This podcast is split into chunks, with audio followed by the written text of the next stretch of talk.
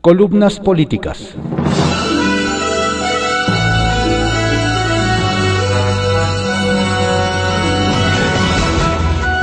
Continuamos con la audiosíntesis informativa de Adrián Ojeda Román, correspondiente a hoy, jueves primero de julio de 2021. Vamos a dar lectura a algunas columnas políticas que se publican en periódicos de circulación nacional y portales informativos. Historias de reportero por Carlos Loret de Mola, que se publica en el periódico El Universal. Los 1.600 niños muertos de López Obrador. El desabasto de medicamentos para el cáncer ha matado a 1.600 niños que no hubieran fallecido de haber tenido sus medicinas. El desabasto tiene un solo responsable, el presidente de México, Andrés Manuel López Obrador. 1.600 niños muertos en dos años y medio de gobierno.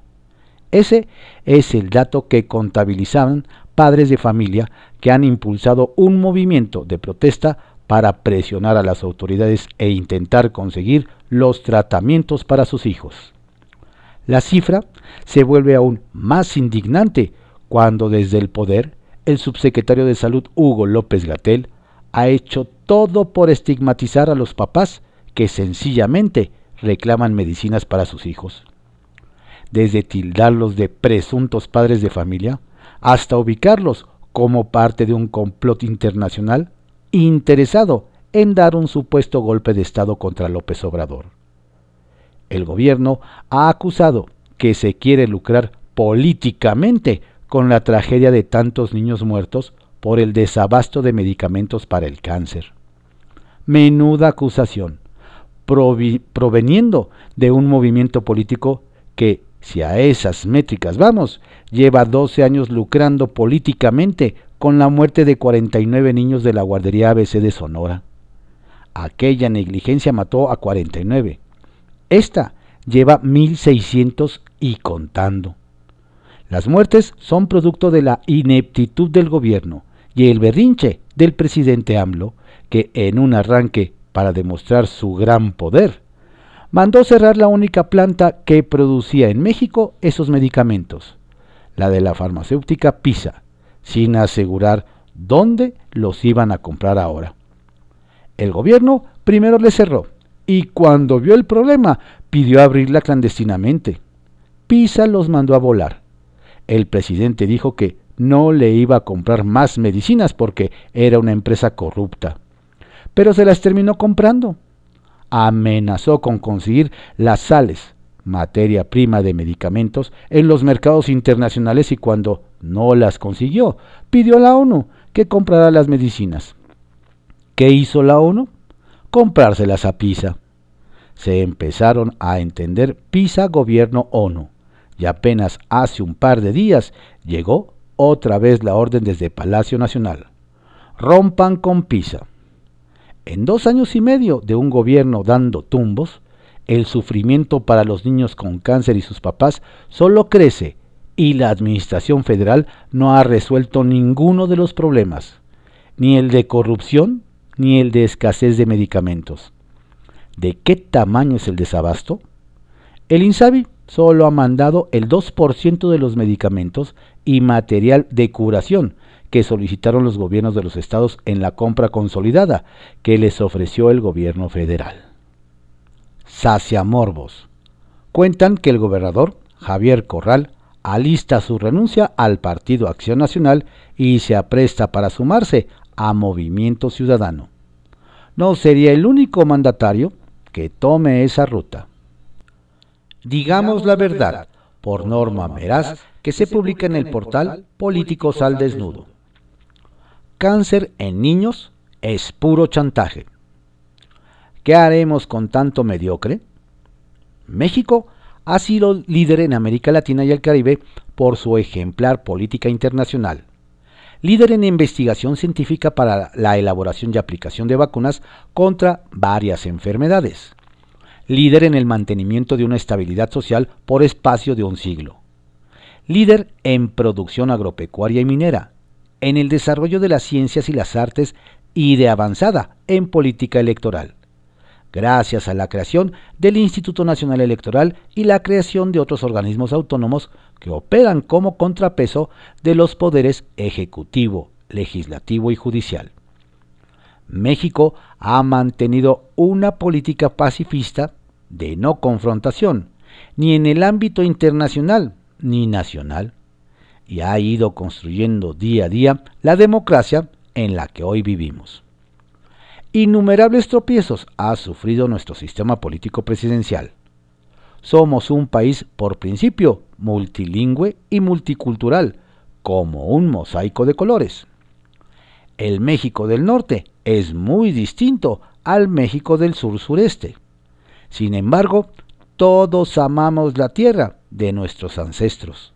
Estamos orgullosos de nuestras raíces y nuestra historia, pues un país sin historia es un país que no ha nacido. Para desgracia nuestra, los poco más de 120 millones que habitamos el territorio nacional nos encontramos en un mundo de carencias. Carencias no solo materiales, sino de ética, de respeto, de moral social, de líderes que conduzcan a buen puerto las aspiraciones de superación personal que cada uno tiene. Ahora se estigmatiza al mexicano que aspira y que sueña con una vida mejor, y se descalifica a todo aquel que disiente de la palabra oficial. Se reprueba a los jefes de familia que no logran hacerse de los fármacos para el tratamiento del cáncer de sus hijos el desabasto de estos medicamentos para el tratamiento de este terrible mal, no solo para niños, sino para adultos también, ha causado miles de defunciones en todo el país. El sector salud entrega uno que otro medicamento para dos o tres días. Mientras tanto, los familiares de los enfermos toman las calles para llamar la atención de las autoridades y les den respuesta urgente a la cobertura del cuadro de medicamentos que marca la vida o la muerte de los enfermos. Tan solo el número de niños con cáncer suman 20.000, más los adultos, hombres y mujeres en todo el país. ¿Por qué la escasez de fármacos?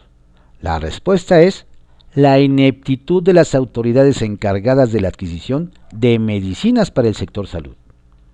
A partir de la genial idea de hacer compras consolidadas de medicamentos, es que, por el desconocimiento e ineptitud para realizar estas adquisiciones, han causado tanta muerte. Claro, el presidente Andrés Manuel López Obrador ha dicho que él prefiere funcionarios con un 10% de experiencia y conocimiento y un 90% de honestidad, aunque el balance de la mediocridad y la ignorancia dejen el camino a millones de mexicanos colgados de un hilo. Imperdonables las expresiones por parte del subsecretario de Salud Hugo López Gatel y de la legisladora también de Morena, María de los Ángeles Huerta, respecto de las demandas de los padres de los niños con cáncer. El subsecretario refiere que el caso de cáncer en los niños es parte de un movimiento de derecha que intenta un golpe de Estado. ¿Se había escuchado tal absurdo? Y la señora Huerta aduce que tales manifestaciones de los padres de los niños con cáncer es un mero chantaje. Seguramente la señora legisladora morenista no tiene hijos ni sobrinos, pues si los tuviera, no utilizaría el micrófono para tales disparates. Tampoco es comprensible que el Instituto Mexicano del Seguro Social, IMSS, haya registrado un subejercicio del 16% en compra de medicamentos durante los primeros tres meses del año. Y el Instituto de la Seguridad Social al Servicio de los Trabajadores del Estado, ISTE, haya gastado solamente el 3% de su presupuesto para la adquisición de fármacos. ¿Qué explicación tiene esto? ¿En manos de quién estamos si a unos enfermos los tildan de golpistas y a otros de chantajistas? Y ahora lo último es el mentirómetro una invención del presidente López Obrador para medir quién es quién en los medios de comunicación contando mentiras. Señoras y señores, esta es una democracia en la que existe una diversidad de opiniones. Que el presidente no tendrá algo más importante que hacer que estar de creativo, echando a andar una sección en la mañanera ¿Quién es quién en las mentiras? Cuesta trabajo imaginar al entonces presidente Lázaro Cárdenas del Río gastando su valioso tiempo de jefe de Estado en diseñar modelos que distraigan a la sociedad de la verdadera problemática nacional, que no tiene visos de solución. Digamos la verdad. Arsenal, por Francisco Garfias, que se publica en el periódico Excelsior. El gobernador que no se quedó callado. No tengo memoria de que un gobernador haya enfrentado tan frontalmente a un presidente de la República como lo hace el michoacano, Silvano Aureoles. El martes esperó afuera de Palacio Nacional durante cuatro horas y media para que López Obrador le diera audiencia. Quería entregarle las pruebas que el narco operó y ganó la pasada elección en su estado. Buscamos a Aureoles. Nos contestó después de varios intentos y mensajes. Queríamos saber que se sentía ser el único gobernador con el que el presidente no quiere cruzar palabra. De inmediato se soltó. Al jefe del Ejecutivo Federal, comandante en jefe de las Fuerzas Armadas, no le interesa más que perder el tiempo en sus mañaneras. No le interesan los temas de a de veras. Le interesa dividir. Le interesan los distractores. Yo no fui a ofenderlo ni a molestarlo. Él pidió que llevara pruebas. Se las llevé. No las quiso recibir. Yo cumplí. ¿No te sientes humillado al ser el único gobernador que el presidente no quiere recibir? Preguntamos. No. Creo que le da miedo hablar conmigo. Imagino que se siente sin argumentos, lamentablemente. ¿Qué hiciste con las pruebas que ibas a presentar? Las voy a guardar. He ido recabando pruebas con información y testimonios que me dan, que el titular del Ejecutivo debería conocer. Él pidió que las presentara. Yo no fui de oficioso. Se las llevé y ya no me quiso recibir que porque tiene que cuidar la investidura presidencial. Eso no dijo cuando fue a saludar a la mamá del Chapo. Es un incongruente. Para empezar, por donde vive. Exige que los españoles se disculpen por la conquista, pero el señor vive muy contento en el palacio virreinal que construyeron los conquistadores. Las cosas caen por su propio peso. A mí no me van a doblegar ni me van a asustar. Voy a dar la batalla hasta donde tope. ¿No vas a llevar esas pruebas a la fiscalía? Insistimos. No, son pruebas para él. A la fiscalía irán los partidos, los candidatos, los abogados del proceso. Se las voy a guardar.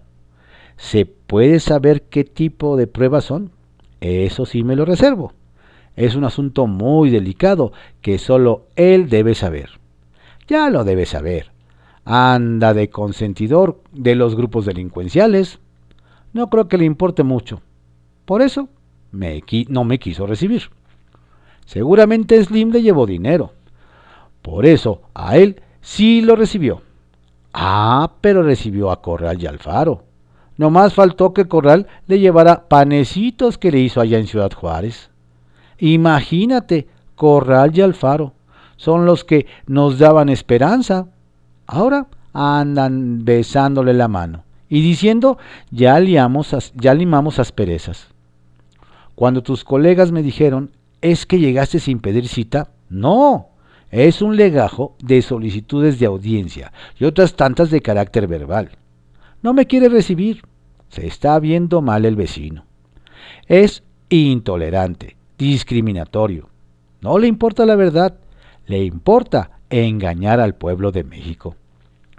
Ya íbamos a concluir la charla telefónica cuando Silvano nos interrumpió para hacer una declaración a manera de conclusión. Esto no puede seguir así. Es una desgracia. Vamos directitos al narcoestado. El gobierno federal es aliado de los delincuentes. Se les permitió operar la elección. Hay que ponernos muy alertas. No permitamos que México se convierta en un narcoestado porque para allá vamos en el 2024. Cerró con una cita de Diego Fernández de Ceballos. Lo último que voy a hacer es quedarme callado. Rosario Robles cumplirá el mes que entra dos largos años en la cárcel de Santa Marta, Catitla, por su presunta responsabilidad en la famosa estafa maestra. Esta semana se iba a realizar una audiencia para revisar el tema de la prisión preventiva justificada que en agosto de 2019 le dictó el juez Delgadillo Padierna, basado en una licencia falsa que utilizó para alegar riesgo de fuga. El caso puede dar un vuelco. Un juez de amparo le pidió al juez de control que revise la medida cautelar impuesta a la extitular de Cedesol. Un amparo que no está en firme. Toca al juez de control decidir si la mantiene en prisión, mejorando su fundamentación y motivación, o si decide cambiar la medida cautelar. Esta puede ser desde el dispositivo electrónico, la prisión domiciliaria o la presentación periódica. En caso de existir alguna otra orden de aprehensión en su contra, pudiera ser ejecutada para inmediatamente ser presentada ante el juez de control para el inicio de un nuevo proceso penal en su contra. En privado, por Joaquín López Dóriga, que se publica en el periódico Milenio. En la confrontación y el conflicto. El presidente López Obrador celebrará hoy con un enésimo informe su triunfo electoral del 11 de julio de 2018, hace tres años.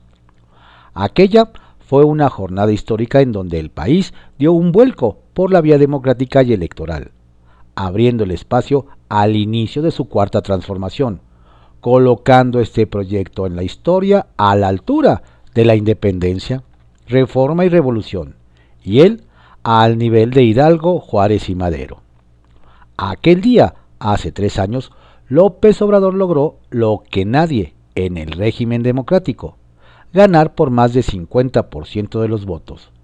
Elecciones que desde 2000 se decidían en tercios y con el sufragio de 30 millones de electores para una victoria sin parangón ni dudas. De entonces a la fecha, hemos visto día a día cómo surge el verdadero López Obrador en un país en donde su palabra es la ley siempre tiene la razón. Los que no están con él están contra él. Sus opositores son sus enemigos. Los descalifica, insulta y estigmatiza. Ya ha hecho del conflicto una herramienta de gobierno y del enfrentamiento un recurso cotidiano. Así, en la confrontación llega a esta fecha que solo confirma que seguirán en lo mismo, en el discurso a los suyos, y fomentando división y polarización, que es el terreno donde mejor se siente y que más le ha rendido. Hasta la presidencia de la República, por ejemplo. Retales. 1. Plantón. Ayer, desde las 8 de la mañana, 2.000 elementos de la Guardia Nacional fueron desplegados bajo una intensa lluvia en el campo Marte se cumplían dos años de su fundación y el presidente López Obrador iba a encabezar la ceremonia. Pero nunca llegó. A las 10.20 se anunció que se cancelaba y empapados despejaron el campo. ¿Qué le pasó al presidente? ¿Fue la lluvia? El hecho es que los plantó sin consideración alguna. 2. Cáncer.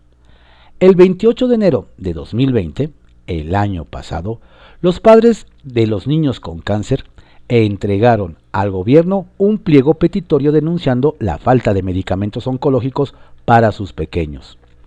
Desde entonces han negado tal escasez. Hugo López Gatel ha desmentido y acusado de golpistas. Hoy, esos medicamentos siguen faltando ya aceptado por el presidente, de lo que a estas alturas ya no puede acusar al pasado neoliberal conservador y corrupto. Y 3. Metro. Carlos Slim estuvo esta semana dos veces en el, con el presidente López Obrador, al que ofreció rehabilitar el colapso de la línea 12 sin costo al erario. Sobre esto, Claudia Sheinbaum sigue atorada con el caso de Florencia Serranía. Ayer dijo que no la cesó, que ella renunció y que desconocía si la fiscalía tenía, tenía una investigación en su contra. Cuando claro que la fiscalía tiene en la investigación abierta por el simple hecho de ser la directora general del sistema de transporte colectivo en el momento de la tragedia. No entiendo el empeño. Estas fueron algunas columnas políticas que se publican en periódicos de circulación nacional en la audiosíntesis informativa de Adrián Ojeda Román, correspondiente a hoy, jueves 1 de julio de 2021. Tenga usted un excelente día, por favor cuídese, no baje la guardia, la pandemia sigue y abríguese bien porque las lluvias no cesan. Que tenga un excelente, saludable y exitoso mes de julio.